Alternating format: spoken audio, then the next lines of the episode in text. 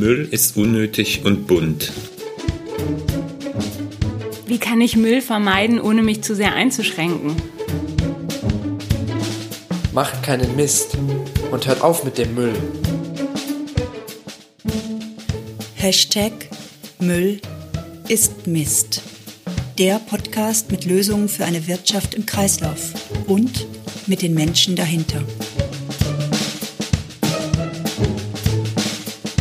Müll ist Mist, weil Müll braucht wirklich keiner.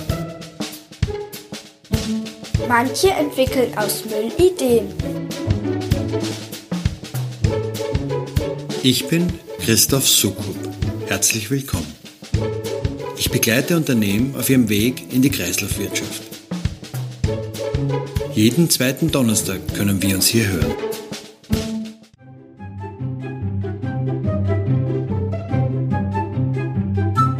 Heute Teil 2 meines langen und ausführlichen Gesprächs mit Felicitas Freck. Sie erinnern sich, wir haben ihr beim Zerlegen von Waschmaschinen zuschauen, naja, eigentlich zuhören dürfen. Wir sind mit ihr ein ganzes Stück des Wegs gegangen, aber an der Erstbehandlungsanlage war fürs erste Schluss. Jetzt geht die Reise weiter. Heute spüren wir nicht politischen Fraktionen hinterher und staunen, wie leicht im Recycling prozentuale Anteile möglich sind, von denen politische Parteien oft nur noch träumen können. Außerdem klären wir, ob das gut ist. Dazu besuchen wir Schredderanlagen, die groß wie Häuser sind. Wir begegnen endlich Schredder Leicht, Schredder Schwerfraktion und Schredder Schrott. Wir klären, warum Beton zur leichten Fraktion gehört, aber manchmal auch fremd geht. Und ob die sogenannte stoffliche Verwertung einen Beitrag zur Wirtschaft in Kreislaufen leistet. Wir kommen am Zusammenhang von Urban Mining und Design vorbei und klären, was wir vom Bibliothekswesen lernen können, wenn wir Materialien wiederfinden und vor allem wiederverwenden wollen. Über Sharing-Lösungen als Zukunftsmodell unterhalten wir uns auch und über unser aller Verständnis von neu und ob es nicht ein neues Verhältnis zu neu braucht, um Richtung Kreisläufe voranzukommen. Da ist es dann nicht mehr weit zu einer neuen Form von Zusammenarbeit zwischen Herstellern und Entsorgern von Produkten. Ah ja, die Tonqualität, Sie erinnern sich? Felicitas Frick und ich haben über die Ferne gesprochen und wurden manches Mal leicht unterbrochen. Wenn Sie bis hierher gekommen sind, haben Sie sich bereits daran gewöhnt und wissen, der spannende Ausflug in die Welt der Demontage und der Materialverwertung macht das mehr als wett. Und jetzt auf ins Gespräch. So, jetzt haben wir diese Erstbehandlungsanlage hinter uns. Die Waschmaschine ist so ein bisschen gerupft schon, Kabel fehlen, möglicherweise ein paar Platinen, einzelne kleine, äh, interessantere Bauteile und, und gesetzlich vorgeschriebene. Was passiert dann? Zurück zu der ähm, schon ein bisschen vorbehandelten Waschmaschine, also auch Schadstoff entfrachtet nennt man das auch, also dass auch wirklich alle Schadstoffe ähm, in, entnommen wurden. Ihr habt sehr schöne Begriffe da in diesen, in diesen äh, Abfallverwertungszusammenhängen, Schadstoff. ja, es leuchtet einem sofort ein. Schadstoff entfrachtet, okay, da hat sich jemand drum gekümmert, dass da eben möglichst wenig von diesen schädlichen Stoffen noch drin sind. Genau, wie zum Beispiel eine Batterie oder so. Mhm. Dann die ähm, Waschmaschine, wo dann schon Bauteile entnommen wurden, die landet dann in einem großen Schredder. Man nennt das auch Großschredderanlagen, mhm. wo sie meistens gemeinsam mit anderen Mischrotten und auch Altfahrzeugen zerkleinert werden. Also es sind wirklich große Schredder, also den ich gesehen habe, der schon so ja so ein zweistöckiges Haus, mhm. würde ich jetzt mal so schätzen. Der ist schon groß, also man muss dann schon so ein paar Treppen hochlaufen. Ich hatte Glück, der stand gerade still und durfte da dann auch mal reingucken. Mhm. Und da werden die Teile, die Waschmaschinen zusammen mit den anderen Produkten eben zerkleinert. Und dann entstehen auch verschiedene Fraktionen daraus. Grob gesagt kann man sagen, es entstehen drei Fraktionen beim Schredderprozess. Das ist einmal die Schredder-Leicht-Fraktion. Also auch, wie der Name sagt, eine leichte Fraktion, die aus dem Schredder kommt. Sind zum Beispiel Kunststoffteile, Gummi, auch sehr fein zerkleinerten Beton, was sich auch in der Waschmaschine viel befindet, weil diese, diese Gewichte, die, die Gewichte die Trommel, Trommel ne? festhalten, ne? mhm. genau, die sind meistens, also jetzt nicht auch nicht bei allen Herstellern, aber bei vielen sind die aus Beton. Mhm. Die werden im, im Schredder, das sind ja so große Schlagwerkzeuge, die dann auch wirklich auf die die Waschmaschinen einwirken, wird der Beton natürlich auch sehr fein zerkleinert, landet auch in der Schredder-Leichtfraktion. Und wird dadurch zur Leichtfraktion, obwohl ihr Beton als Gewicht hat man sofort die Assoziation schwer, aber er gehört zur Schredderleichtfraktion. Genau, also die Schredderleichtfraktion wird über äh, Luftabzug generiert. Also wenn natürlich die Luft noch die Teile mitnimmt, dann ist es eine Schredderleichtfraktion und sonst eben nicht. Also wenn ein Teil vom Beton mal irgendwie doch nicht so gut getroffen würde und größer da bleibt, kann es auch mal in der schwereren Fraktion mhm. verbleiben. Nee, das ist das Problem eben bei der Abfallwirtschaft, dass nicht jedes Material immer in der richtigen Fraktion landet. Mhm. Mhm. Sondern dass man auch eigentlich de denken wird, okay, Beton landet jetzt immer hier, aber es kann auch immer passieren, dass es mal in einer anderen Fraktion Durch die landet, mechanische Art der Zerlegung einfach, ne? Kann das genau, ist jetzt keine ganz scharfe Trennung. Da wollte ich ja nochmal kurz nachfragen, weil das für mich und, und sicher für viele, die zuhören, äh, nicht ganz klar ist. Du sprachst eben von diesem Schredder, ein- bis zweistöckiges Haus. Da wird wirklich mechanisch eingewirkt auf diese Produkte, also die werden zerschlagen, zerklopft und dann wird mechanisch getrennt. Zum Beispiel durch Luft leichte äh, Fraktionen abgeschieden. Kann ich mir das so vorstellen? Ja, genau. Also mhm. es ist wirklich so ein großer, großer Rotor, wo so Hämmer dran sind, wirklich ähm, mhm. genau durch Schlag, aber auch durch Scherung dann abgetrennt wird. Mhm. So, jetzt haben wir die Leichtfraktion, inklusive Beton, haben wir abgetrennt. Was bleibt dann noch? Zwei weitere Fraktionen gibt's ja wohl noch. Genau. Dann gibt es noch die, den Schredderschrott. Das ist so die wichtigste Fraktion und auch der, der höchste Massenanteil. Das sind die Stahlbauteile, die ich vorher schon mal erwähnt hatte. Da hängt dann noch ein Magnetscheider nach dem Schredder und zieht alle Bauteile raus, die eben magnetisch sind, was Stahl ja zum Glück ist. Hier ist aber auch wieder das Problem, es gibt zum Beispiel teilweise Edelstähle, die auch magnetisch reagieren. Die möchte man aber eigentlich nicht mit dem Stahl vermischt haben, weil Edelstahl alleine erstens einen viel höheren Erlös bringt und natürlich auch viele Legierungen, die im Edelstahl vorhanden sind, verloren gehen würden, wenn mhm. man die einfach mit normalem Stahl, sag ich jetzt mal, verwerten würde. Deswegen, da stehen dann oft nochmal Menschen, die das per Hand auch nachsortieren. Zum Beispiel die, die Trommel von der Waschmaschine ist ja optisch relativ gut sichtbar. Die kann dann nochmal rausgepickt werden. Und auch andere Teile, zum Beispiel Motoren, landen auch oft im Schredderschrott, weil mhm. auch noch ein Eisenkern drin ist. Das heißt, Motoren werden auch oft am, am Magnetscheider mit ausgetragen. Aber da, da da noch so viel Kupfer drin ist, möchte man die eigentlich auch nicht mit in den Stahlbauteilen mit drin haben. Mhm. Das heißt, die werden händisch auch oft nochmal nachsortiert. Mhm. Der Schredder Schrott, der kann dann meistens gut einfach direkt an Stahlwerke verkauft werden. Da wird es dann wieder eingeschmolzen. Und ja, so gut es geht, versucht halt wieder Stahl daraus herzustellen. Diese Prozesse äh, kenne ich nur sehr gut aus der Automobilindustrie, wo einfach immer klar war, egal bei welchem Stahlprodukt, ist eigentlich immer so ein Schrottanteil von 20 Prozent dabei. Jetzt fehlt uns noch eine Fraktion. Genau. Die dritte Fraktion ist die Schredder-Schwerfraktion. Mhm. Das heißt, nachdem das Leichte abgetrennt wurde und magne magnetische Teile, verbleibt die quasi als Fraktion. Und da sind Metalle drin, die nicht eisenhaltig sind. Also die heißen auch nicht Eisenmetalle oder Ne-Metalle liest man oft. Das ist dann zum Beispiel Aluminium oder Kupfer. Die werden noch relativ aufwendig nochmal nachaufbereitet, weil es wäre natürlich auch schön, wenn die einzelnen Metalle getrennt vorliegen. Also dass man eine Kupferfraktion hat, eine Aluminiumfraktion, die dann jeweils in die passende metallurgische Route eingetragen werden können. Da haben wir auch die Werthaltigkeit gegeben. Ne? Also Aluminium äh, hat einen relativ hohen Wiederverwendungswert, Kupfer ohnehin, ne? also auch ein Materialwert einen hohen. Da scheint sich dann auch einfach zu lohnen, da nochmal händisch wahrscheinlich nachzugehen. Das lohnt sich einfach rauszuholen, weil man dann trotzdem noch dadurch in, in Summe dann noch einen guten Erlös erzielen kann. Aber es lohnt sich vielleicht nicht, jetzt jedes, jedes Ministückchen Edelmetall von irgendeiner Platine runterzupicken, mhm. wo der Aufwand einfach in keinem Verhältnis zu dem Erlös steht. Ja, da weiß ich, dass es beispielsweise in Leverkusen, aber das gibt es anderswo auch, ähm, spezialisierte Müllverbrennungsanlagen gibt, die dann an bestimmten Tagen bestimmte Produkte einschmelzen und in, Temper äh, in definierten Temperaturbereichen dann ähm, das Gold eben abscheiden oder eben auch andere Metalle, die da drin enthalten sind. Da gibt es dann äh, schon Verfahren, aber das ist dann in diesem mechanischen Prozess schlicht nicht mehr möglich wahrscheinlich, ne, mit den mhm. Platinen was anzufangen. Ja. ja, was ganz interessant ist, dass zum Beispiel Kupfer wird mhm. auch als Sammlermetall bezeichnet, mhm.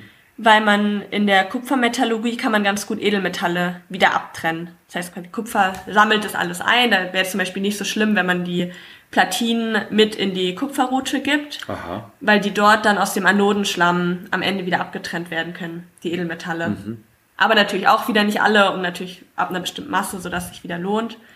Aber genau, deswegen werden Platinen meistens mit in die Kupferroute gegeben, falls man sie getrennt, irgendwo getrennt hat und sie nicht völlig klein geschreddert wurden, sodass sie auch in der Schredderleichtfraktion gelandet sind. Wenn man das jetzt mal zusammenfasst, heißt es ja, von der Waschmaschine, die am Wertstoffhof landet, stand heute, werden als Ganzes noch Kabel abgetrennt, ähm, ein paar andere Teile, Schadstoffe rausgenommen, die da möglicherweise drin sind, bei der Waschmaschine wahrscheinlich nicht so viele. Ja, das ist nicht viel. Und dann geht's in den letztendlich mechanische, äh, in einen mechanischen Zerstörungsprozess, wo dann über mechanische Verfahren, Luft, Magnetismus, alles andere, das überbleibt, wird nochmal händisch nachsortiert. So gut es halt irgendwie geht, sinnvolle, du nennst es glaube ich immer Fraktionen gebildet werden. Ne? Also Fraktionen, mit denen man in irgendeiner Form noch was machen kann. Aber ähm, letztendlich hört sich das ja schon so an, das sind dann etwas sortierte Müllhaufen, die da hinten rauskommen. Also klar, der Stahl geht wieder ans Stahlwerk, aber die Leichtfraktion, die ja von Kunststoff bis zu Beton vieles enthält und diese Schwerfraktion, die, ähm, es bleibt doch einfach vieles über, was ich letztendlich nur als Müll bezeichnen kann. Zumindest Stand heute, oder? Gerade die Schredderleichtfraktion ist echt problematisch. Also wir sind so, wenn ich es richtig im Kopf habe, so 20 bis 30 Prozent einer Waschmaschine. Ist dann, nee, von der Waschmaschine sogar 40 Prozent. Wenn man den gemischten Input anschaut, also dass Altfahrzeuge, andere Schrotte und Waschmaschinen zusammengeschreddert werden, selbst da entstehen noch 20 bis 30 Prozent Schredderleichtfraktion, weil klar, auch in einem Auto können noch Kunststoffteile drin sein, die dann da drin landen. Aber wenn man jetzt theoretisch, wird fast nie gemacht, aber nur Waschmaschinen schreddern würde, wäre dann Anteil von 40 Prozent der Schredderleichtfraktion. Also Massenprozent. Die Schredder, die Schredderleichtfraktion wird entweder thermisch verwertet, also mehr oder weniger Verbrannt. verbrannt. Und ein anderer Teil der Schredderleichtfraktion, also guckt man dann noch, je nachdem wie groß die Teile sind, da gibt es dann verschiedene Anforderungen quasi für die Recycler, ob sie es jetzt eher thermisch verwerten oder der andere Weg ist es unter Tage zu bringen. Also zum Beispiel in alte Salzstöcke wird dann die Schredderleichtfraktion eingebracht. Das kann, wird aber auch stoffliche Verwertung genannt, weil dadurch, dass man es zum Beispiel in Salzstöcke einbringt, die eh stabilisiert werden müssen, wird die Schredderleichtfraktion ja quasi nochmal als Stoff verwendet, weil sie dadurch irgendwelche anderen ja, Mineralik oder was auch immer man vielleicht sonst zur Stabilisierung in so Salzstöcke einbringen würde. Dadurch spart man andere Stoffe. Das heißt, man baut sich da eine Brücke, um da streng genommen, also ich sage das jetzt mal als Laie, vielleicht korrigierst du mich gleich, um nicht von einer Deponierung sprechen zu müssen, sondern sagen zu können, wir erfüllen hier damit noch einen gewissen Zweck. Genau, es ist, hat einen Zweck. Und es ist also, wenn man die Definition anschaut, ist es auch korrekt, dass es eine stoffliche Verwertung ist. Ich kann mir aber vorstellen, dass es oft eine begriffliche Verwirrung ist, dass Leute, die stoffliche Verwertung hören, sich eher sowas wie Recycling vorstellen. Der Laie stellt sich was anderes drunter vor, ja. Genau, und das, und das dann so ein, ja, schon begriffliche Verwirrung ist. Ja, und wir sind ja definitiv nicht bei geschlossenen Kreisläufen damit. Das können wir, glaube ich, sagen. Das, ähm, es wird deponiert, es ist in einer gewissen Weise verwertet, weil eben Salzstöcke wohl ohnehin wieder verfüllt werden müssen. Man braucht kein anderes Material dafür. Aber die Stoffe sind für Kreisläufe einfach mal weg. Ja,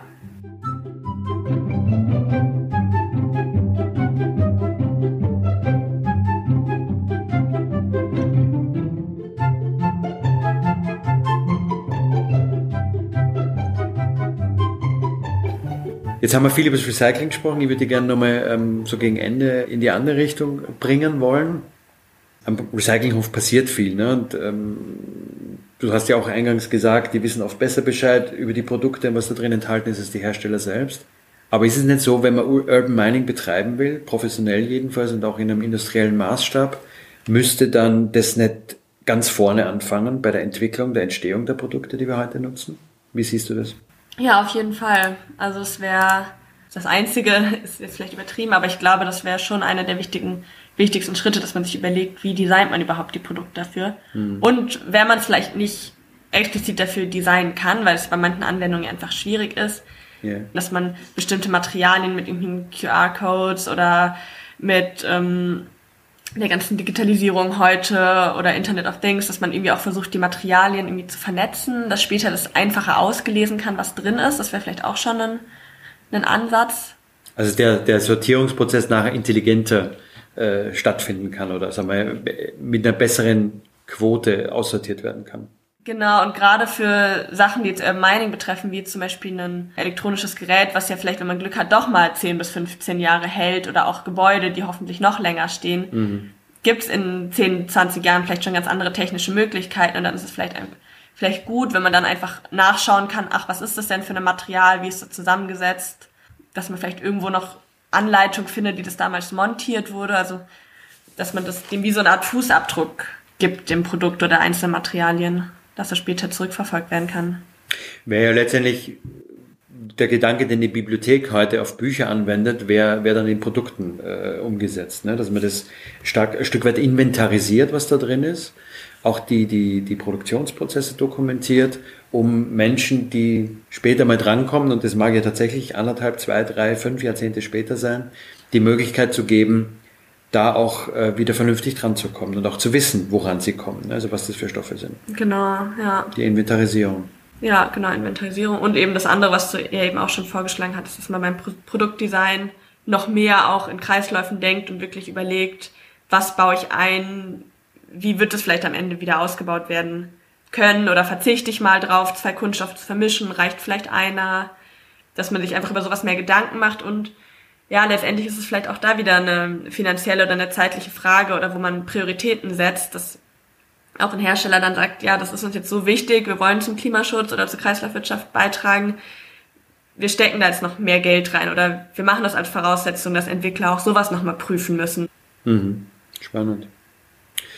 Wir haben ja jetzt sehr viel darüber gesprochen, wie neu das alles noch ist und wie auch in deinem äh, Projekt, wie handwerklich da vieles noch abgegangen ist. Fällt dir ein Unternehmen ein, wo du sagst, die machen heute schon sowas wie Urban Mining? Oder eine Initiative, irgendein Beispiel?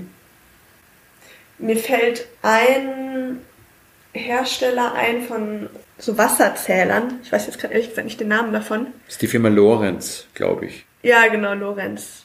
Genau, stimmt, über die hatten wir mal gesprochen. Genau, die aber tatsächlich ja mehr dieses Remanufacturing machen, dass sie wirklich ihre Wasserzähler zurücknehmen und ich denke auch teilweise wissen einfach, wo sie sie vielleicht ausgeliefert haben, wo sie die zurückbekommen könnten. Das ist ja nämlich auch immer ein Problem, die Rücknahme. Mhm. Wie bekommt man überhaupt die eigenen Teile wieder? Und die das mittlerweile so gut schon hinbekommen haben, die wieder auszubauen, einzelne Teile wieder zu verwenden, dass die Rückmeldung an das Produktdesign geben konnten, dass jetzt wirklich die Wasserzähler teilweise so hergestellt werden, dass sie dann auch für diesen Remanufacturing-Prozess optimal ausgelegt sind. Mhm. Und das finde ich wirklich echt eine, eine gute Sache, dass sie das mhm. so, so hinbekommen haben. Ja, es ist ein sehr, sehr spannendes Projekt und ähm, oder, oder sehr spannende Umsetzung. Ein schönes Beispiel, ja.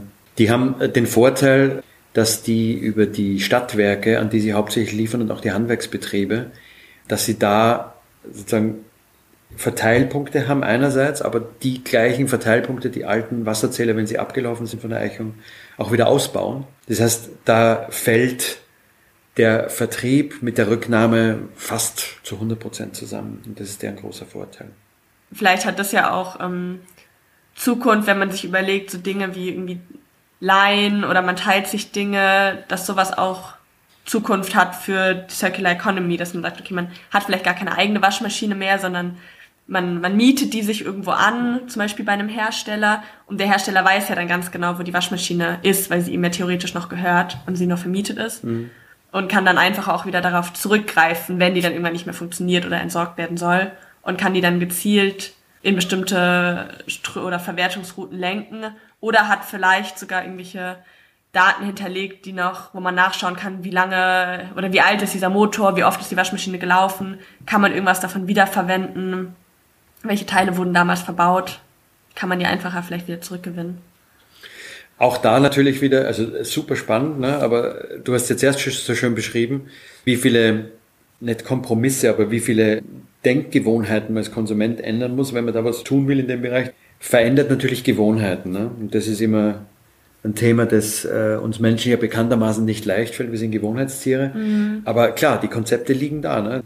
Der Sharing-Ansatz sind sich, glaube ich, alle einig, in der, die im Bereich Circular Economy unterwegs sind, ist einer, der die Hersteller mehr in der Pflicht lässt, vor allem nicht nur der Sharing-Ansatz, sondern der, der, der as-a-Service-Ansatz, ne? also dass ich Dinge gar nicht mehr kaufe, sondern als Service miete, ist eine Frage der Gewohnheitenumstellung und sicher auch eine Umstellung in Bezug auf, also gerade wenn wir Urban Mining hernehmen, auf was ist eigentlich neu oder wie neu muss ein Produkt sein. Wenn wir heute Fabrik neu sagen, dann muss es ja eines sein, das hat noch nie jemand verwendet, da hat noch nie jemand drin geschlafen, noch nie, jemand mit gewaschen, noch nie jemand telefoniert damit.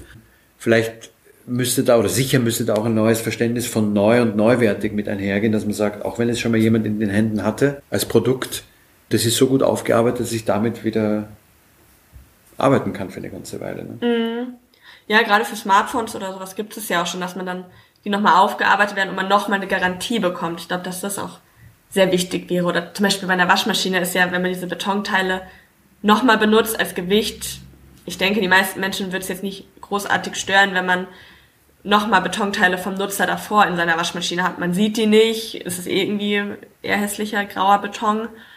Aber die Frage ist halt immer, halten die dann genauso lange noch aus oder könnten die dann nach zwei Jahren zerbrechen? Sowas müsste halt irgendwie der Hersteller garantieren, dass sie trotzdem noch ja, stabil sind. Ich würde gerne noch ein Stück konkreter werden. Wenn jetzt jemand sagt, ne, ja, Urban Mining, das habe ich verstanden, das macht für mich Sinn. Wo fängt denn so jemand am besten an? Gibt es für dich sowas wie Low-Hanging Fruits, die man da ähm, als Einstiegspunkte nutzen kann? Also, wo ich jetzt, ich habe die Erfahrung gemacht, dass es relativ schwierig ist, direkt das Produktdesign zu ändern oder direkt alle Entwickler mit ins Boot zu holen, obwohl das natürlich, wie wir es ja vorhin auch hatten, natürlich am schönsten wäre, wenn wirklich auch das Design direkt dafür ausgelegt wäre. Aber ich glaube, da hängen so viele Prozesse dran. Es könnte relativ schwierig werden. Mhm. Ja, also ich glaube, was ich wichtig fände, ist, wenn Entsorger und Hersteller mehr miteinander zusammenarbeiten. Mhm. Also, dass man überhaupt sich erstmal austauscht. Ich glaube, dass das oft schon das Problem ist, dass vielleicht Hersteller gar nicht genau wissen, was passiert mit ihren Produkten. Wo ist denn da das Problem? Warum können manche Sachen davon nicht recycelt werden? Und auch Recycler oft gar nicht die Möglichkeit haben, das dann wirklich jedem Hersteller zurückzumelden. Hier könntet ihr nicht das Produkt so und so anders machen, mhm. dass man da eine bessere Schnittstelle und eine Kommunikation hat. Ich glaube, das wird schon auch schon ziemlich viel helfen. Ja, du hast jetzt erst mal ein schönes Beispiel gebracht, fand ich, ähm, wo du sagtest, Mensch, einfach mal, ob es jetzt in Schulen ist oder anderswo, einfach mal rumschrauben an den Produkten, um wieder zu lernen oder zu verstehen, dass das ja gar nicht so eine große Barriere ist, an so ein Produkt ranzugehen, sondern einfach mal aufmachen, reinschauen und dann sieht man schon einiges. Ne? Das ist ja auch nochmal ein, das ist jetzt sicher kein Punkt, wo man sagen kann, das ist ein Angriffspunkt für Unternehmen jetzt sofort, aber auch für Unternehmen mal sich anzuschauen, was mache ich denn für Produkte, wie schauen denn die eigentlich aus, wenn ich sie vom Rückbau her betrachte, also vom Produktlebenszyklusende, ne? was, was, was ist, wie schauen die da eigentlich aus? Oder dass man wenigstens mal irgendwie listet, so welche Teile könnte man denn überhaupt wieder verwenden dass man also vielleicht gar nicht über diesen Recycling-Ansatz direkt geht, sondern noch eine, eine Stufe höher. Es wäre quasi noch schöner, wenn die Teile gar nicht erst recycelt werden müssten, sondern man vielleicht als komplettes Bauteil wieder einsetzen könnte, dass man einfach sagt, ja, stimmt, wir könnten noch mehr auch Ersatzteile generieren, wenn man auch schon benutzte Teile nimmt, mhm. dass man sich das da nochmal genauer anschaut. So, ist es denn überhaupt okay, einen Motor, der schon fünf Jahre alt ist, nochmal einzusetzen, dass man da irgendwelche Anforderungen definiert, wie müsste sowas denn überhaupt aussehen? Und dann kann man auch nochmal gucken, was für Produkte von uns kommen überhaupt zurück, in welchem Zustand. Also denke ich, wäre auch auf jeden Fall ein mhm. Ansatz. Und der hört sich auch nicht so aufwendig und, und groß an, dass man jetzt erstmal einen, einen irgendwie Vorstandsbeschluss braucht, um da überhaupt rangehen zu können, sondern das könnte man relativ niedrigschwellig schon in der Entwicklung ähm, einfach mit, mitlaufen lassen. Das ist ja nichts Aufwendiges zunächst. Ja. Ja, dass man einfach die Augen offen hält, was machen andere Unternehmen schon, weil selbst Apple fängt jetzt schon an, mit Robotern seine Handys wieder auseinanderzubauen. Ich weiß jetzt nicht genau, wie effizient es bei denen ist oder was die dann tatsächlich zurückgewinnen. Aber einfach zu merken, okay, da geht auch gerade was in der Branche und irgendwo muss man da, glaube ich, auch mithalten dann als Hersteller, mhm. wenn gerade so große Unternehmen dazu Vorreiter sind. Sowas wie ein Marktdruck, der da hilft, in die Richtung weiterzugehen. Es ist mir sehr klar geworden jetzt über das Gespräch mit dir. Es ist ein großes Lernfeld, wo wir einfach auch ähm, noch wenig Know-how haben Ganz klar. Du sagst, äh, vieles ist damit mit gesundem Menschenverstand zwar zu lösen, aber man muss es einfach mal tun. Man muss sich so einer Waschmaschine mal nähern und die mit Sachverstand zerlegen, das auch dokumentieren, damit man es dann auch irgendwann im industriellen Maßstab machen könnte.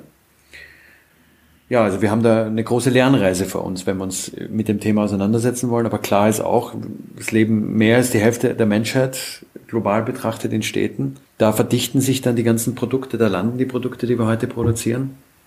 Das heißt, die Städte sind einfach wirklich Rohstofflager und wir sind eigentlich gut beraten, an diese Rohstofflager ranzugehen, die wir da in den Städten haben. Ne? Und insofern spannendes Thema, mit dem du dich da beschäftigst und glaube ich sehr, sehr zukunftsträchtig, auch wenn wir nur ganz am Anfang stehen, wie deutlich geworden ist.